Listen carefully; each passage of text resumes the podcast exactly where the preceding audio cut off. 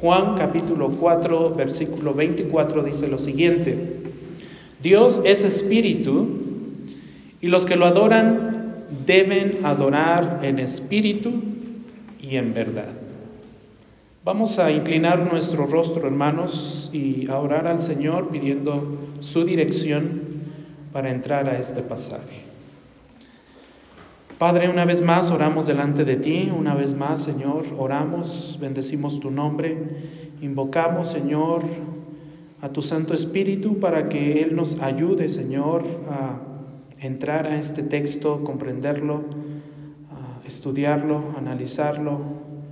Queremos, Señor, que tú nos ayudes, porque nuestra mente es finita, porque nuestra mente es imperfecta, porque Muchas veces no alcanzamos a comprender tus grandes verdades, Padre. Por ello requerimos de tu Santo Espíritu como nuestra guía, como nuestro consolador, como aquel que nos puede mostrar el camino perfecto y recto hacia tu verdad, hacia tu esencia, hacia, hacia tus perfecciones. Gracias Señor por tu iglesia que hoy está reunida con el fin de escuchar tu palabra, de escuchar tu voz, de escuchar todo lo que tú tienes para nosotros. Y rogamos, Padre, que tu bendita palabra, que tu palabra que es poderosa, afecte de tal forma a nuestra vida, a nuestra mente y a nuestro corazón, que podamos cambiar, que podamos ser transformados por ella para gloria tuya. Te rogamos todo esto, Señor, en el nombre de nuestro precioso y glorioso Salvador, que es Cristo Jesús. Amén. Dios es espíritu, dice la palabra de Dios, y los que lo adoran deben adorar en espíritu y en verdad. Esta es una declaración única, esta es una declaración concisa, como muchas veces tiendo a decir cuando, cuando preparo un sermón, yo mismo me digo a mí mismo, este sermón debe ser concreto, conciso y concesos. Realmente esta frase es así. Dios es espíritu, es concreta, es concisa y tiene mucha sabiduría dentro de ella. El Señor nos da una descripción clave de Dios aquí.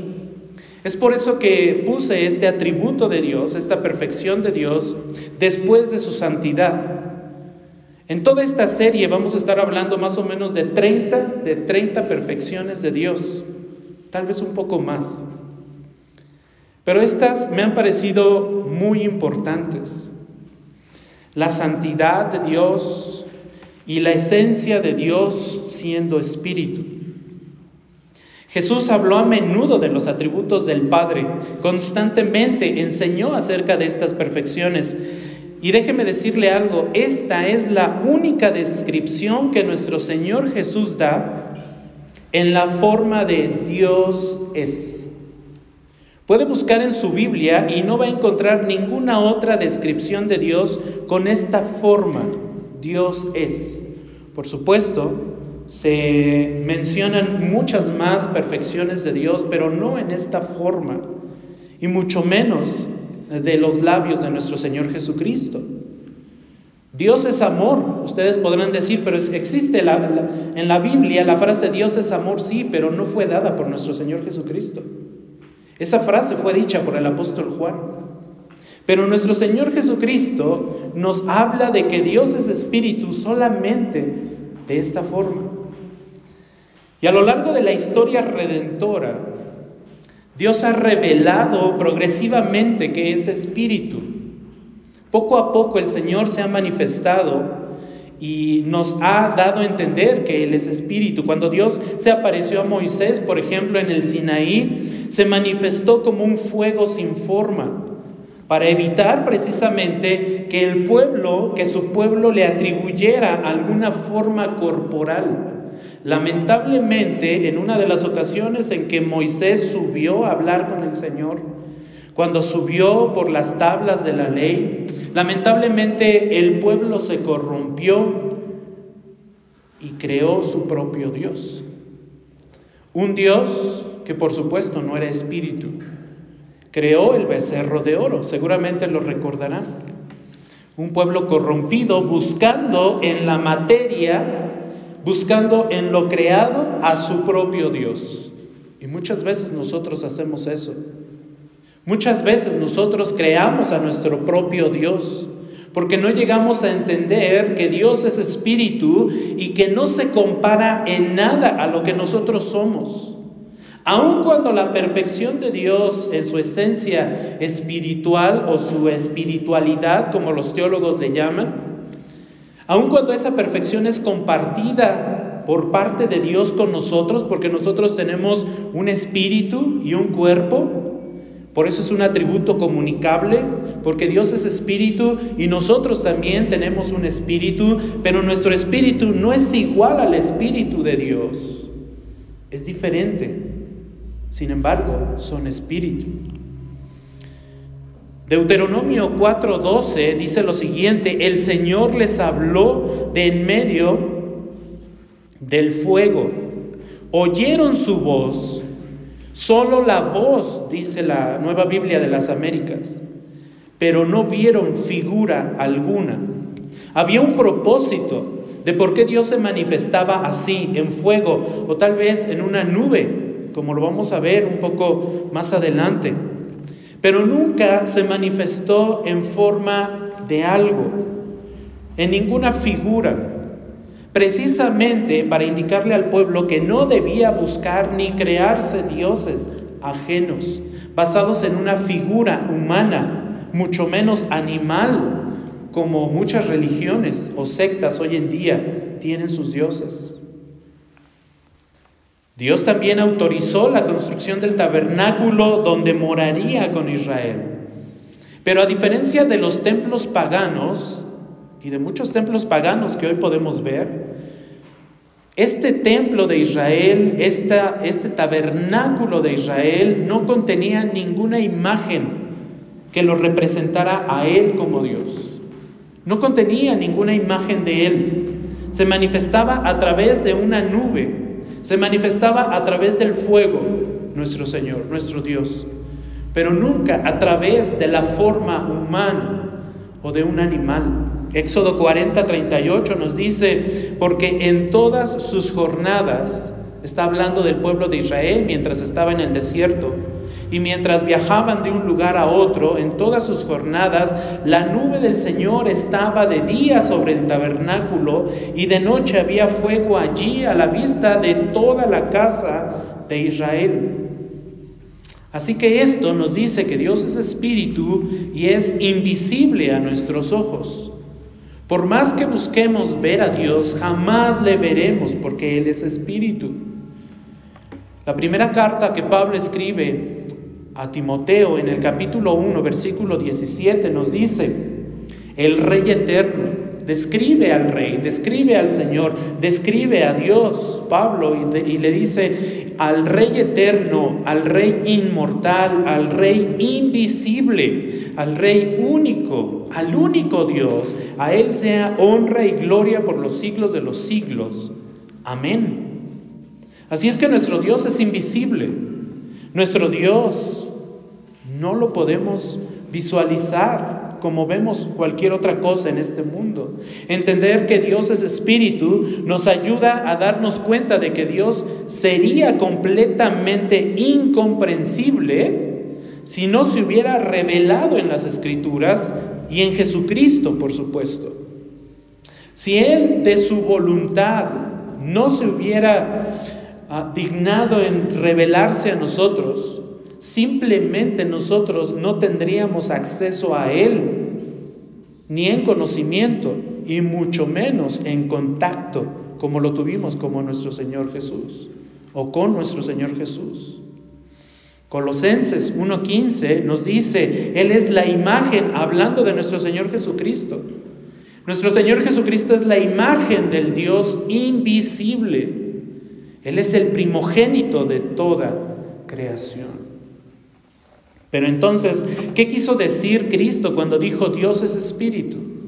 Esta es una pregunta muy importante y al mismo tiempo muy sencilla de contestar. En las palabras de la confesión de Westminster, una, confesión de fe británica, esta confesión nos dice que lo que Jesús quiso decir es que Dios es un espíritu sumamente puro o un espíritu supremamente espiritual. Como tal, entonces, es un espíritu como ningún otro. Por eso ni siquiera podemos comparar esa esencia espiritual de Dios, esa naturaleza espiritual de Dios, con nuestra esencia o nuestra naturaleza espiritual humana. El que Dios sea espíritu no significa que su espíritu va a ser igual a nuestro espíritu o a nuestra alma.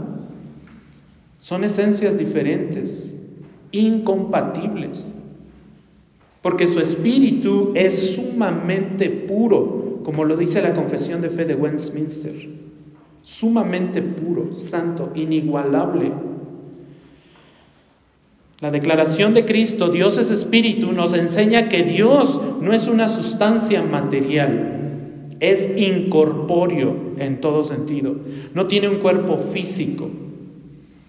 Cuando nuestro Señor Jesucristo resucitó y se apareció a sus discípulos, en una de esas tantas ocasiones, se manifestó a sus espíritus, a sus discípulos, perdón, se reveló a sus, a sus discípulos y les dijo lo siguiente en Lucas 24, 39. Miren mis manos, les dijo Jesús.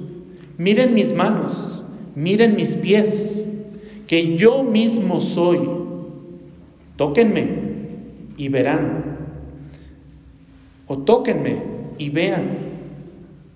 Porque un espíritu, y esto es lo que nos interesa de este verso, un espíritu no tiene carne ni huesos, como ustedes ven que yo tengo. Un espíritu, aquí nuestro Señor Jesucristo está describiendo lo que es un espíritu, algo incorpóreo, algo que no tiene carne y no tiene huesos. En otras palabras, nuestro Señor Jesús también les estaba enseñando que hay otra dimensión de la realidad que nosotros conocemos, el reino de los espíritus, que es tan real como el reino material en el que nosotros hoy vivimos. Son dos dimensiones diferentes, reales, que existen. Y nosotros estamos en el reino material pronto. Cuando nuestro, nuestro, Señor Jesús venga por nosotros, también estaremos en el reino espiritual. Aquel reino donde mora nuestro Dios. Aquel reino donde moran los ángeles, los serafines. Entonces, esto significa que Dios es espíritu y que Dios no tiene carne ni huesos. Y en este sentido, no se parece a los hombres. Para nada Dios se parece a los hombres, mucho menos a los animales.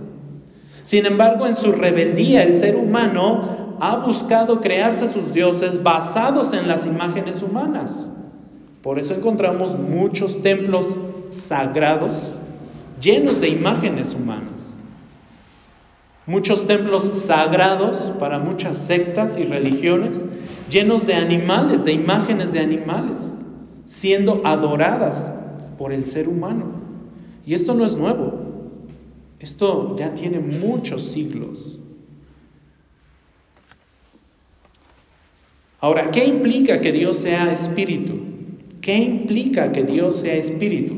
¿Qué implica que Dios no tenga carne ni huesos? Vamos a ver al menos cuatro implicaciones. La primera de ellas, somos templo de Dios. El hecho de que Dios sea espíritu implica que nosotros ahora somos templo de Dios. Esto fue lo que comprendieron los santos del Antiguo Testamento y también los santos del Nuevo Testamento. Ellos entendieron que Dios no es un ser corporal, no es un ser encarnado, sino un espíritu glorioso, sino un espíritu infinito, perfecto, santo, inigualable.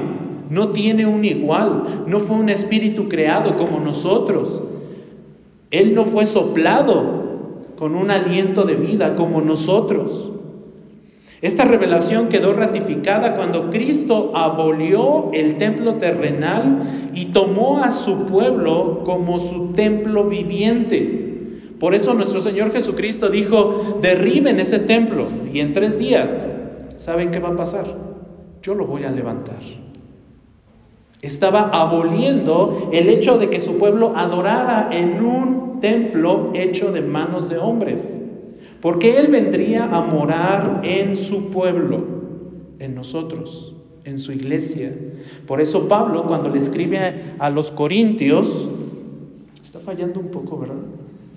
Por eso Pablo, cuando le escribe a los Corintios, en su primera carta, en el capítulo 3, verso 16, les dice, ¿no saben ustedes que son templo de Dios y que el Espíritu de Dios habita en ustedes? ¿No se han dado cuenta que ustedes mismos son templo de Dios? Que ustedes mismos poseen a Dios, que el Espíritu Santo está en ustedes, que el Espíritu Santo está morando en ustedes. ¿No se han dado cuenta de eso?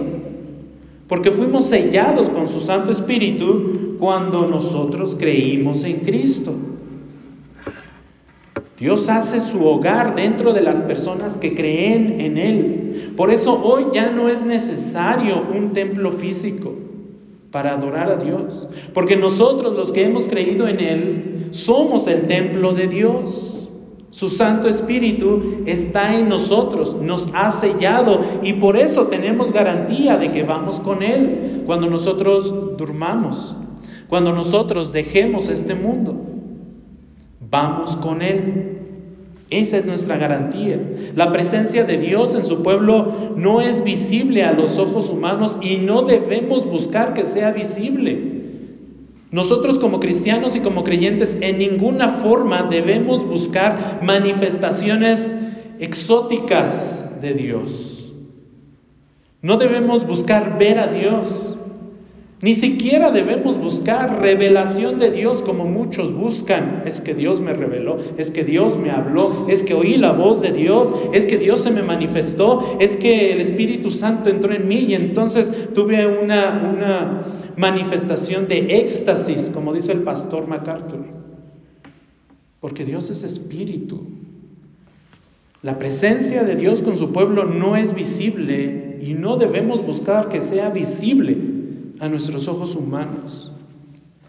Sin embargo, a pesar de que no es visible, su presencia ejerce efectos poderosos y vigorizantes y los podemos ver y los podemos confirmar. Cristo es de manera invisible cabeza de la iglesia y está activo a través de la palabra de Dios. Cristo es la cabeza de la iglesia y está activo a través de las ordenanzas. Cristo es la cabeza de la iglesia y está activo incluso a través de la disciplina para la iglesia. Y esto lo puede leer usted en Mateo 18, por ejemplo. Cuando nuestro Señor Jesús nos dijo que fuéramos a todas las naciones, que predicáramos, también nos dio la promesa de que Él estaría con nosotros ¿cuánto tiempo? Todos los días de nuestra vida. Porque Él mora en nosotros. Entonces el hecho de que Él sea espíritu implica que somos nosotros templo del Espíritu Santo. Somos su templo. De esta forma, el Dios Trino nos demuestra y demuestra a su iglesia que es gloriosamente real pero, pero no de una, de una manera material o visible, como muchas veces nosotros lo queremos hacer ver, sino como un espíritu que habita en su iglesia, que habita en los creyentes, que da vida y se manifiesta y bendice y mueve a aquellos que han creído en él. Por lo tanto, se deja y se debe de dejar a un lado todo aquello que tenga que ver con lo físico, con lo material, y se debe dar paso a una realidad espiritual, a una realidad espiritual. Perdón, mis hermanos, parece que es la pila.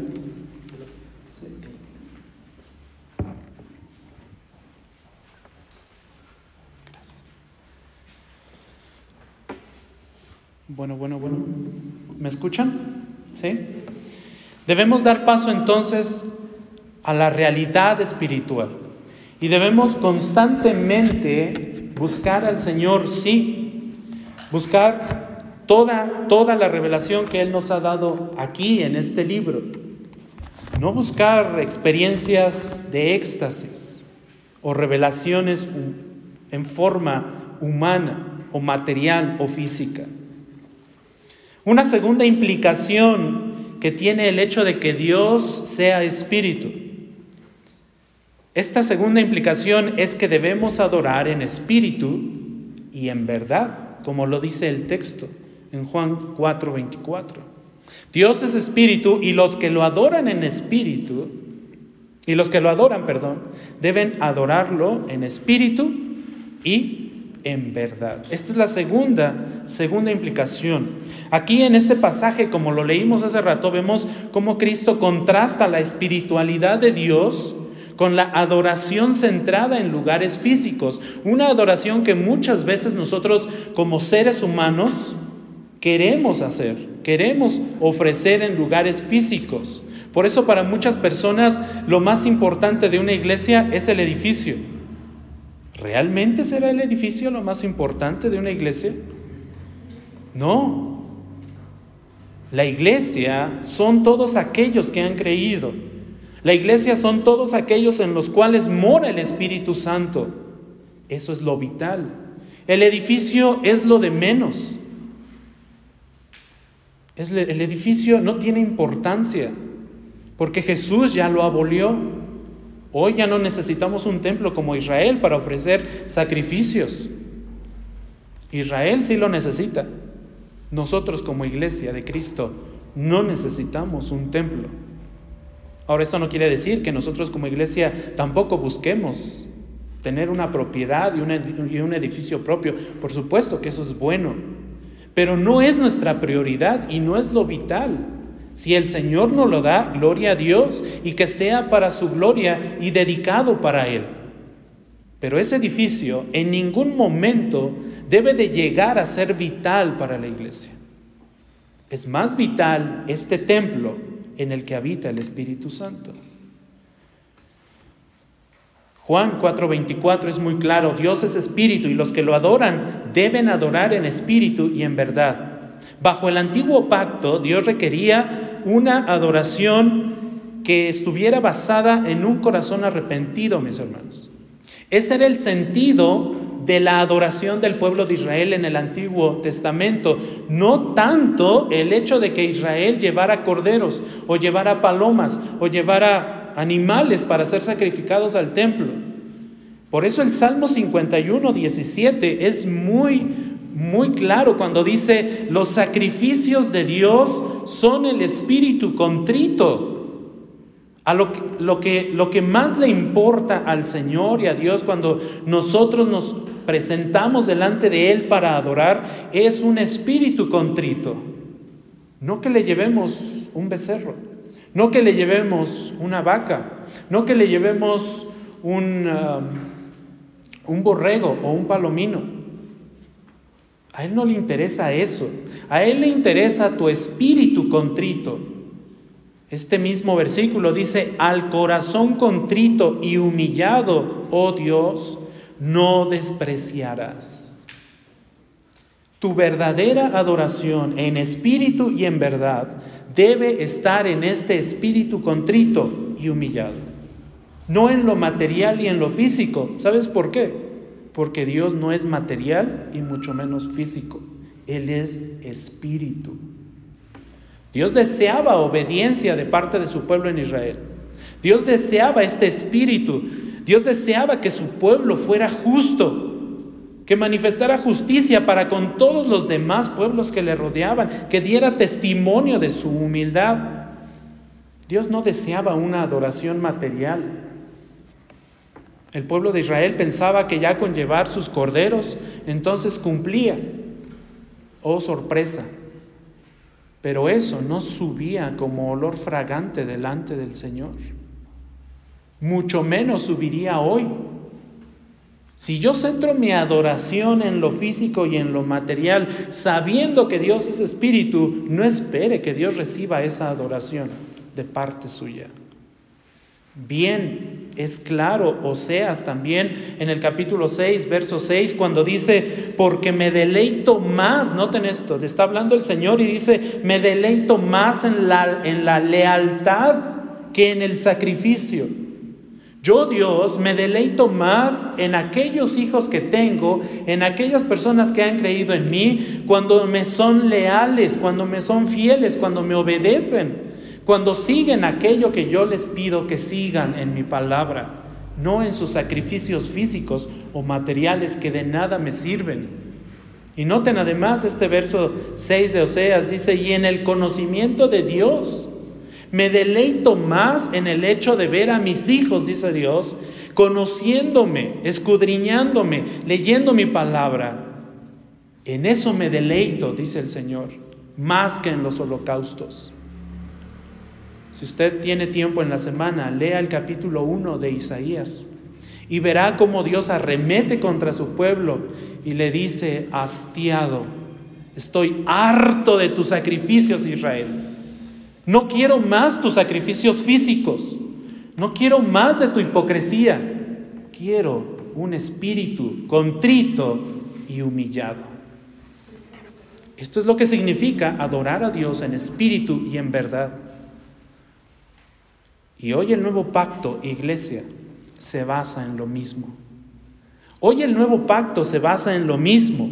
Dado que Dios es espíritu, Dios exige una adoración que trascienda las cosas físicas, que trascienda las cosas materiales y por supuesto que trascienda las cosas externas, en las cuales muchas veces muchos de nosotros hemos llegado a caer pensando que así adoramos a Dios. Lo que Dios requiere de nosotros es un compromiso en espíritu y en verdad. Dios requiere que nuestro espíritu se comprometa a ofrecer una adoración espiritual, no una adoración material o externa. Que Dios sea espíritu exige sencillez en la adoración de Dios o a Dios. Esa es la esencia de la adoración hoy para la iglesia. Dios no requiere una adoración elaborada Dios requiere y se agrada cuando nosotros le ofrecemos una adoración sencilla, simple, porque así lo ha determinado. Dios siempre ha regulado su adoración con su palabra, porque la adoración no utilizada, no autorizada, perdón, por Dios no honra su santidad. No busquemos formas, diferentes ideas, variedad en la adoración. Lo que Dios requiere es una adoración sencilla, simple, que implica un corazón contrito y humillado. Si usted recuerda, en el Antiguo Testamento, dos hombres se atrevieron a ofrecer una adoración no autorizada por Dios. Y estos hombres eran hijos del sumo sacerdote, Nadab y Abiú. Estos dos hombres, en Levítico 10 lo puede leer, tomaron sus respectivos inciensos y después de poner fuego en ellos y echar incienso sobre él, dice la palabra de Dios, ofrecieron delante del Señor fuego extraño que él, que el Señor no les había ordenado. Estos dos hombres buscaron algo físico y material con lo que ellos pensaban que iban a adorar a Dios. Y vean lo que pasó. El versículo 2 dice, y, y de la presencia del Señor salió fuego que los consumió y murieron delante del Señor.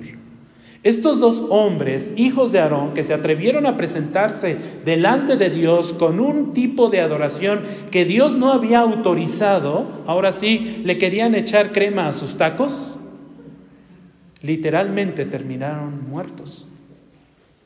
Juicio de Dios cayó sobre ellos. Se atrevieron a presentarse delante de Dios y entonces Moisés dijo a Aarón, esto es lo que el Señor dijo. Como santo seré tratado por los que, por los que se acercan a mí. Guarde esto en su corazón. Porque cada vez que usted venga a presentarse delante de Dios en adoración, debe venir con esto en mente y en su corazón. Sea consciente de que se está presentando delante de un Dios que es santo. Y como santo, dice la palabra de Dios, debo ser tratado por los que se acercan a mí. Y en presencia de todo el pueblo seré honrado. Cuando usted es consciente de esta verdad, de que usted viene a adorar a un Dios santo y como tal debe tratarlo como un Dios santo, entonces Dios es honrado. Entonces todo lo demás con lo que pretendemos adorar a Dios, que se basa en lo físico o externo, viene a ser desechado y no sirve de nada. Porque lo que Dios quiere es un espíritu que realmente lo trate como santo lo vea como santo, lo adore como santo, reconozca que Él es santo. Ante lo que había sucedido, dice la palabra de Dios en el verso 3 de Levítico, Aarón guardó silencio.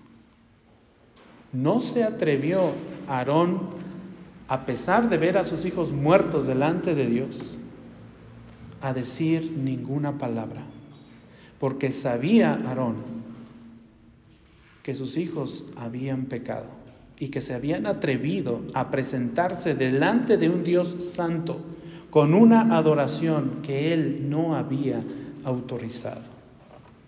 Entonces la adoración a Dios es aceptable solo y solo si se ajusta a los requisitos de Dios en su palabra.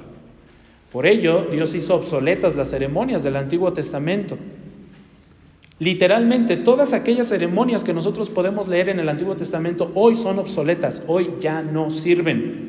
¿Por qué? Porque estaban llenas de religiosidad y estaban llenas de adoración externa y física, con lo cual la gente pretendía o el pueblo de Israel pretendía adorar a Dios. Cuidado con eso, porque ¿saben quiénes más cayeron en esto? Los fariseos, los saduceos. Todo eso quedó abolido por nuestro Señor Jesucristo. Hebreos capítulo 8, versículo 13, es muy claro, noten esto, Hebreos 8, 13, dice, cuando Dios dijo un nuevo pacto, hizo anticuado al primero, y lo que se hace anticuado y envejece está próximo a desaparecer. En otras palabras, con la muerte de nuestro Señor Jesucristo, todos esos sacrificios antiguo testamentarios de Levítico quedaron abolidos, eliminados, no sirven de nada. Por más corderos que usted quiera hoy sacrificar, no le van a servir de nada. No se agrada a Dios. Y luego en el capítulo 9 de Hebreos dice, ahora bien, versículo 1, Aún el primer pacto tenía ordenanzas para el culto y el santuario terrenal, porque había un tabernáculo preparado en la parte anterior, en el cual estaban el, candelabro, la mesa, los panes consagrados. Este se llama el lugar santo y empieza toda una descripción de este precioso lugar del tabernáculo, enfatizando que era el lugar donde se ofrecían los sacrificios. Pero dice más adelante, en este capítulo 9 de Hebreos, en el versículo 11, dice, pero cuando Cristo apareció como santo sacerdote de los bienes futuros, a través de un mayor y más perfecto tabernáculo, no hecho con manos, es decir, no de esta creación, notan aquí la verdad de que Dios es espíritu, un tabernáculo no hecho de manos.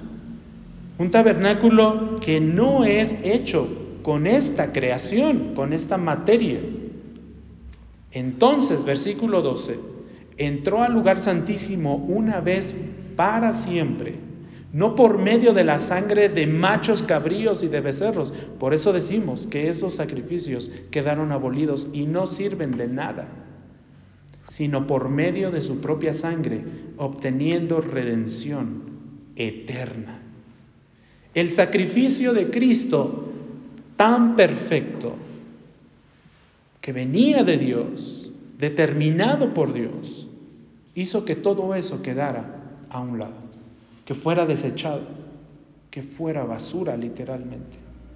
Porque el sacrificio precioso de Cristo sustituyó todo esto de una vez y para siempre.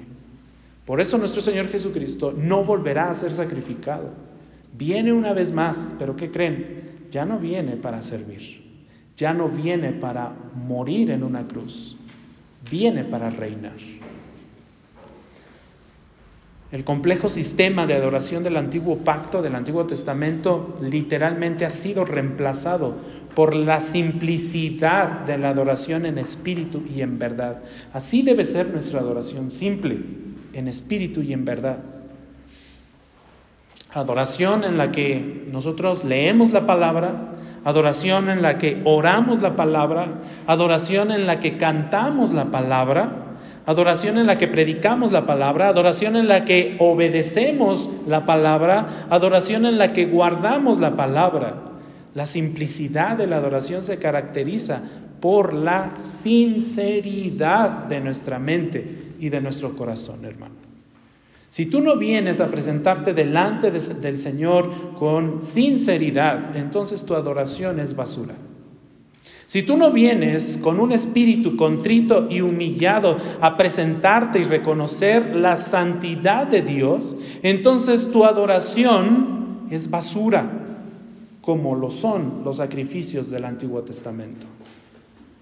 Cuando las personas agregan objetos a la adoración, cuando las personas agregan acciones a la, adoración, cuando las personas agregan acciones cuando las personas agregan temáticas, cuando las personas agregan música especial, cuando las, las personas agregan música para relajar, cuando las personas o los hermanos en la iglesia agregan ritmos, agregan figuras, agregan, me tocó ver en una iglesia cómo agregaron incluso escenografías a su adoración.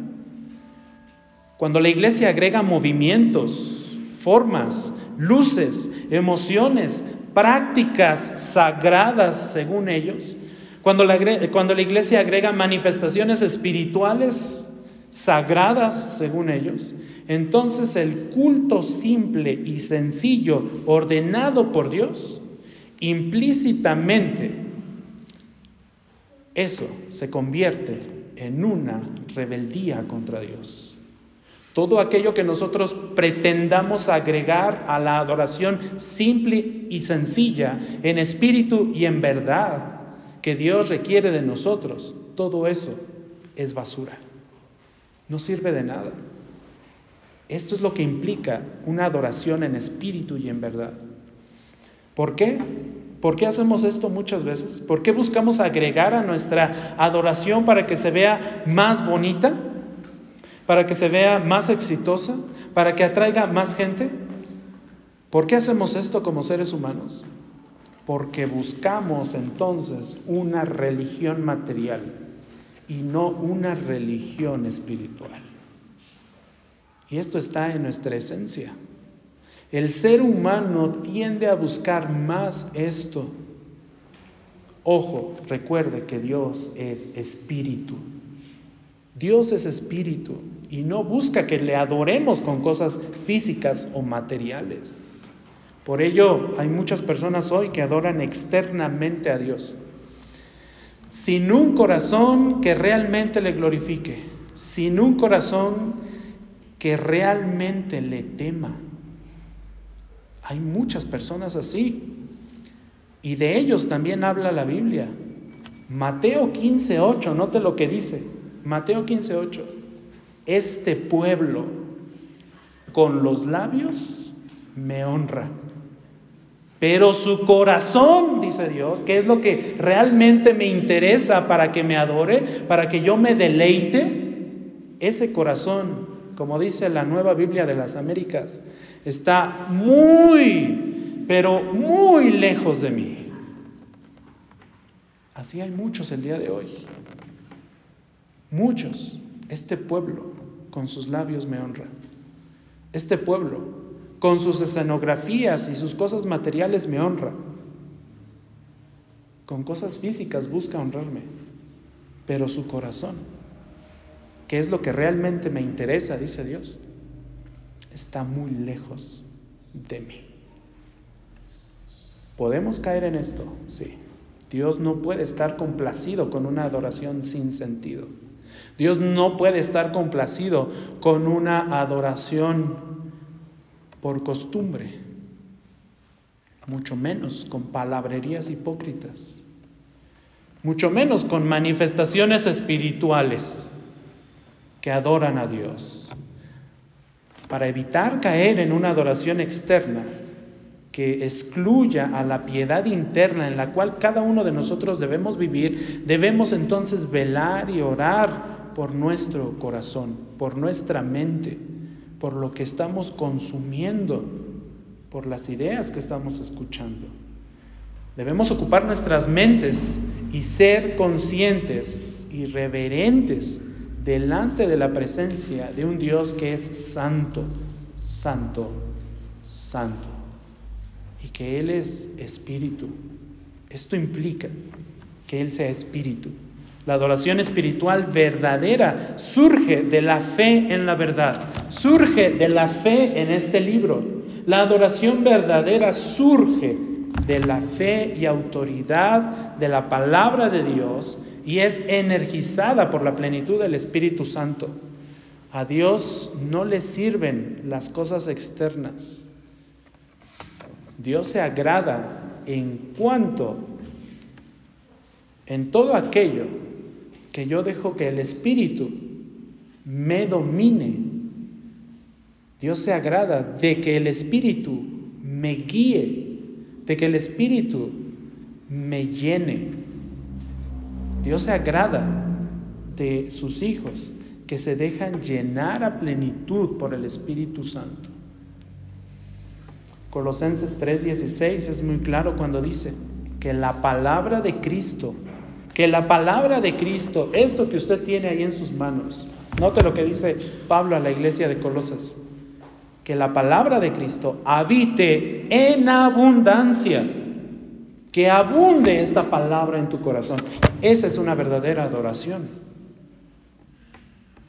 En abundancia en ustedes, dice Pablo, con toda sabiduría enseñándose y amonestándose unos a otros con, noten esto, con salmos, himnos y canciones espirituales, cantando a Dios con acción de gracias en, noten esto, y este es el principio que venimos trayendo desde el Antiguo Testamento, en acción de gracias, con acción de gracias en sus corazones. Ahí está la verdadera adoración. Ahí está la adoración sencilla. No busque más. La adoración es simple, es sencilla. Con un corazón contrito, dispuesto, humillado delante del Señor. No necesitamos más. No necesitamos agregar más cosas a nuestra adoración. No necesitamos mil becerros. No necesitamos mil borregos ni mil palomas para agradar a Dios. Necesitamos solamente algo muy sencillo, humildad y sinceridad delante de Dios. Si, usted no viene con esa humildad y con esa sinceridad delante de Dios a adorar, mejor ni diga que le está adorando. ¿Sabe por qué? Porque se puede ver en los zapatos de Nadab y Abiot. ¿Qué les pasó? Murieron, ¿verdad? ¿Qué les pasó? Sufrieron el juicio de Dios. En su hipocresía tuvieron que morir. Tuvieron que ser castigados por el Señor. Tercera implicación de que Dios sea espíritu. Debemos rechazar la idolatría en todos los sentidos. Esta es la tercera implicación de que Dios sea espíritu rechacemos la idolatría. Hechos, en el capítulo 17, versículo 29, dice, siendo pues linaje de Dios, en otras palabras, siendo hijos de Dios, habiendo sido adoptados por Dios, regenerados por Dios, cambiados por Dios, No debemos pensar que la naturaleza divina sea semejante, y es muy claro este versículo, no debemos pensar que la naturaleza divina sea semejante a oro, a plata o piedra esculpidos por el arte y el pensamiento humano. Que nunca le pase por la cabeza, hermano, que Dios es un Dios de oro o un Dios hecho de plata o un Dios hecho de piedra, o un Dios como aquellos que todas las religiones paganas tienen, que no oyen, tienen orejas pero no oyen, tienen ojos pero no ven, tienen nariz pero no huelen. Dios no está hecho de oro. Este verso lo dice muy claramente. Por eso el pueblo de Israel no debió de haberse hecho ese, ese becerro de oro. Porque Dios es espíritu. Dios no está hecho de ningún material físico y debemos rechazar todo, todo tipo de idolatría basado en eso. Cuando alguien nos presente un Dios hecho con manos de hombres, rechacémosle. Eso no es Dios. Una imagen en una estampa no es Dios. Una estatua no es Dios. Por supuesto que no. Y noten cómo el, eh, iba a decir el apóstol, no es apóstol. Noten cómo el profeta Jeremías describe al tipo de gente que cree que esas imágenes, hechas de oro, plata o cualquier otro material, son dioses. Noten cómo Jeremías habla. En Jeremías capítulo 10, versículo 14, dice, todo hombre es torpe pero además es falto de conocimiento, porque todo orfebre se avergüenza de su ídolo, porque engañosas son sus imágenes fundidas y no hay aliento en ellas. Todas esas imágenes son imágenes fundidas en las cuales no hay aliento de vida, son engañosas.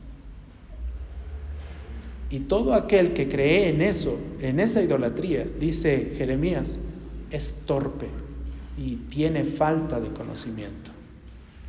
Es increíble, pero a veces, y me ha tocado ver, cristianos, bueno, que se hacen llamar cristianos, que se hacen llamar hijos de Dios, todavía con la estampita de la imagen en su cartera. ¡Guau! Hay gente así que se hace llamar cristiana, que se hace llamar hijo de Dios y todavía trae la imagen de cualquier santo o virgen en su cartera. ¿Hasta dónde llega la torpeza, dice Jeremías, de esta persona? ¿Hasta dónde llega la falta de conocimiento de esta persona? Wow, se está poniendo en los zapatos de, ¿de quién dijimos? De Nadab y Abiud. Hay cristianos que incluso van y consultan a los brujos. Cristianos, ¿eh? Hay cristianos, hijos de Dios, que van y consultan a los adivinos. Hay cristianos que van para que les lean el café, las cartas. ¡Wow! ¡Qué preciosa adoración! Seguramente el Señor se está agradando de eso. Esto es real. Esto es real. Y pasa.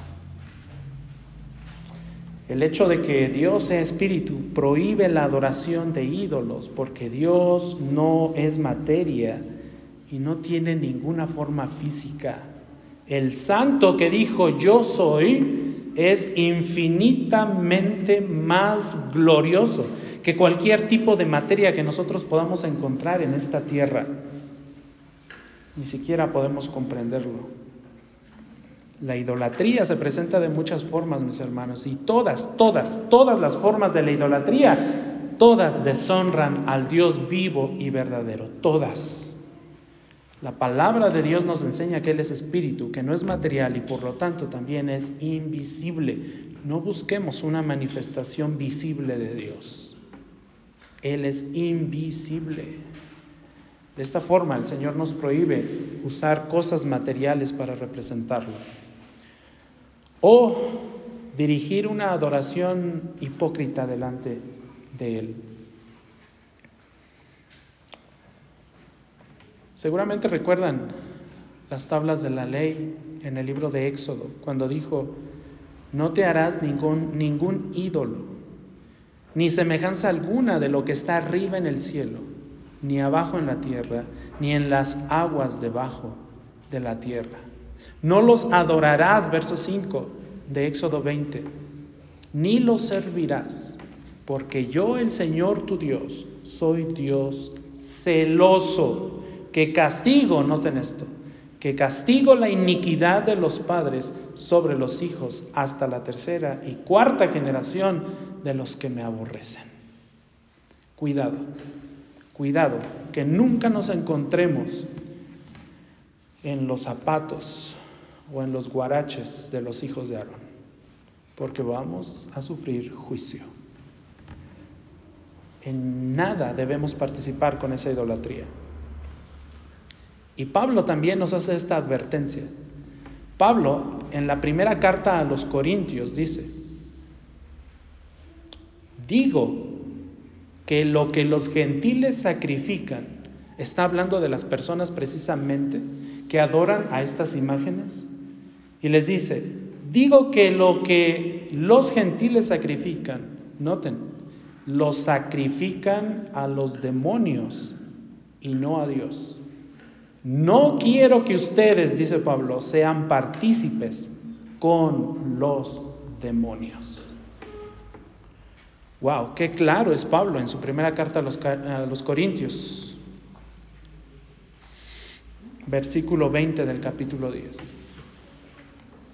Aguas, porque podemos estar entrando muchas veces en terrenos que son muy peligrosos.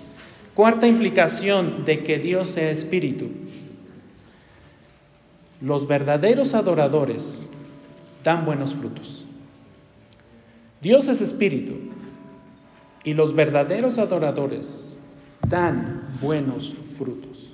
Jeremías 10:10 dice lo siguiente, pero el Señor es el Dios verdadero. Él es el Dios vivo y el Rey eterno. Ante su enojo tiembla la tierra y las naciones son impotentes ante su indignación. Ni siquiera los hijos del sumo sacerdote pudieron permanecer con vida.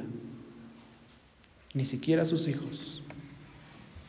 Decir que Dios es espíritu es afirmar que Él es vida.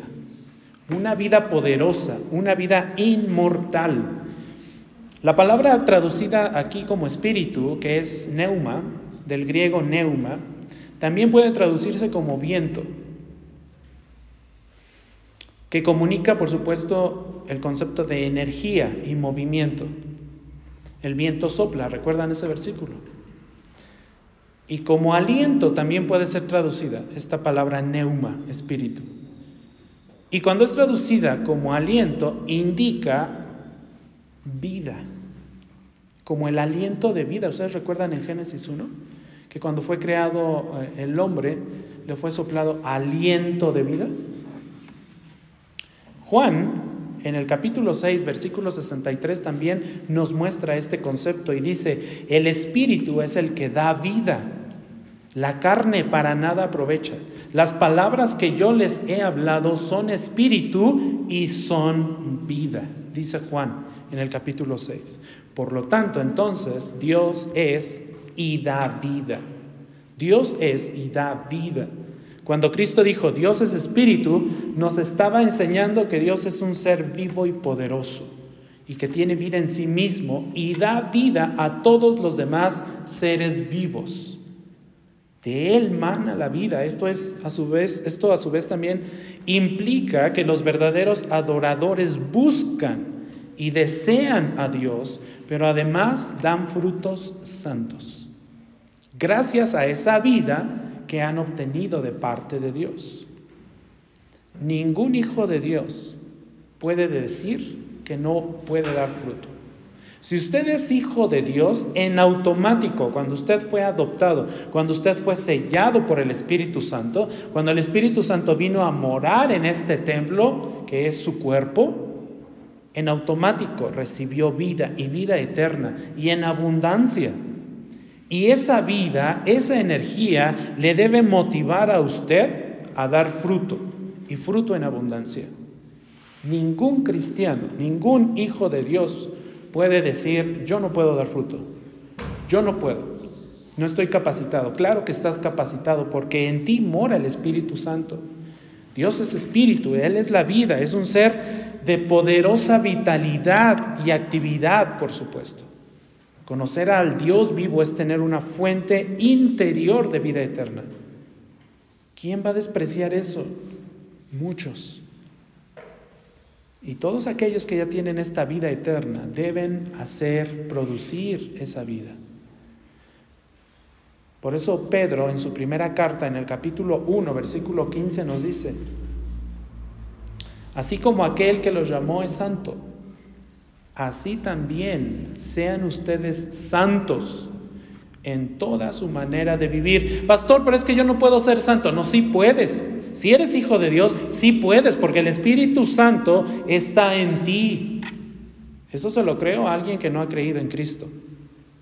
Ciertamente, todos aquellos que no han creído, no tienen el Espíritu Santo, no tienen la vida, no tienen el poder, no tienen la energía de Dios para producir y buscar esta santidad para vivir. Pero si tú eres hijo de Dios, puedes ser santo. Que no quieras es otra cosa. Tengamos cuidado con el error de los fariseos. Mateo 23, en el verso 25, nos habla de este error, en el cual muchos también hemos llegado a estar. Dice, hay de ustedes, escribas y fariseos hipócritas, que limpian el, el exterior del vaso, ay, que el vaso luzca bonito por fuera, y también del plato, dice, pero por dentro están llenos de robo y de desenfreno.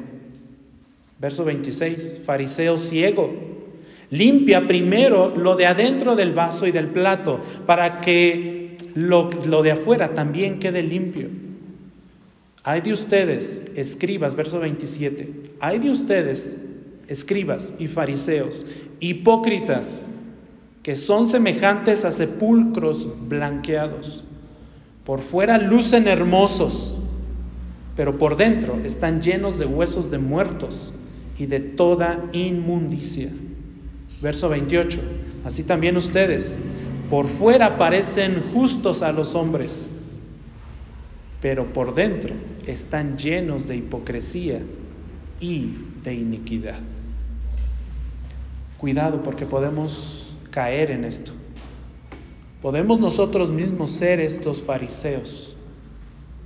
El orgullo, la envidia, la malicia, la codicia, las malas intenciones, esos deseos perversos, esos anhelos de maldad. La otra vez mi esposa me platicaba que incluso hay personas en un hospital que estuvo recientemente, hay personas que desean matar y así se los dicen a los doctores. Es que yo quiero matar, es que yo no puedo estar sin matar a alguien. Hay personas que desean esto deseos perversos. Hay personas que desean la justicia propia y todo esto ofende mucho a Dios. Mucho. Que Dios sea, que Dios sea un espíritu vivo implica y requiere que demos fruto en abundancia y le sirvamos. Romanos 12:11 dice, Romanos 12:11 está hablando Pablo a la iglesia de Roma y le dice, "No sean perezosos, iglesia." No sean perezosos en lo que requiere diligencia. Sean fervientes en espíritu, sirviendo al Señor. No sean flojos. Sirvan al Señor fervientemente. Iglesia, este mensaje que da Pablo a Roma también lo está dando a esta iglesia. Juan 15:5 nos dice, yo soy la vid, Está hablando de nuestro Señor Jesucristo. Ustedes son los sarmientos, los que permanecen en mí perdón, el que permanece en mí y yo en él, ese da mucho fruto. Noten, solamente damos fruto cuando permanecemos en Cristo. De otra forma, no vamos a dar fruto. Porque separados de mí, dice Cristo, nada, absolutamente nada podéis hacer. Nada. ¿Qué fruto debemos dar? De entrada, los frutos que la misma palabra de Dios nos dice en Gálatas, ¿no? Conocemos estos versículos.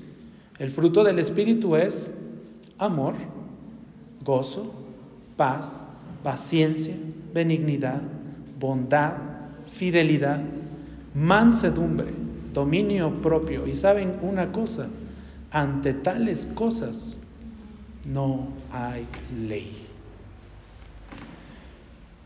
Debemos buscar siempre, siempre estar, como dice Pablo a, los filipenses, en Filipenses 1.11, estar siempre llenos del fruto de justicia que es por medio de Jesucristo, para la gloria y alabanza de Dios. Esto implica el hecho de que hoy sepamos que Dios es espíritu. Dios es espíritu. Y los que le adoran deben adorarle en espíritu y en verdad. Vamos a orar. Padre, una vez, una vez más, Señor, te adoramos, te bendecimos, te damos gracias. Agradecemos, Señor, tu palabra con la cual te das a conocer a nosotros. Señor, confiamos en que tu palabra es poderosa, creemos que tu palabra es poderosa para cambiar la vida de todos nosotros, porque ciertamente, como dice tu palabra, todos hemos pecado contra ti y solo contra ti de muchas formas. Y por ello te pedimos perdón porque muchas veces hemos intentado y nos hemos presentado delante de ti, Señor, con una adoración que tú no has autorizado en tu palabra. Porque muchas veces te hemos ofendido de muchas formas, de muchas maneras, y no te hemos pedido perdón. Queremos agradecerte, Señor, que esta palabra poderosa pueda pueda ser leída a nosotros, expuesta a nosotros y con ella también que seamos confrontados para no pecar más contra ti como iglesia, como hijos tuyos, como seres humanos creados a tu imagen y semejanza. Ruego Señor que esta bendita palabra quede en el corazón y en la mente de mis hermanos, que puedan Señor experimentar el glorioso poder tuyo en ellos a través de tu Santo Espíritu y que puedan dar mucho, mucho fruto, ya que son templo del Espíritu tuyo, un Espíritu con el cual nos has sellado para gloria tuya y para garantía nuestra. Que cada, de uno, que cada uno de mis hermanos, Señor, pueda presentarse cada domingo o en cada momento que ellos están en casa buscando adorarte a través de un devocional, a través de un estudio bíblico, Señor, que en cada momento que ellos busquen tu rostro lo puedan hacer con un espíritu contrito y humillado, buscando adorarte en espíritu y en verdad. Ayúdanos a cada uno de nosotros a rechazar todo tipo de idolatría no solamente idolatría física y material, sino espiritual también que, que muchos amamos todavía en esta tierra. Ayúdanos, Señor, con tu santa palabra y tu santo espíritu a dar mucho fruto, fruto en abundancia, y a aferrarnos cada vez más a ti, porque, como dice tu palabra, sin ti nada podemos hacer. Te rogamos todo esto, Señor, en el nombre de nuestro glorioso Salvador que es Cristo Jesús. Amén y amén.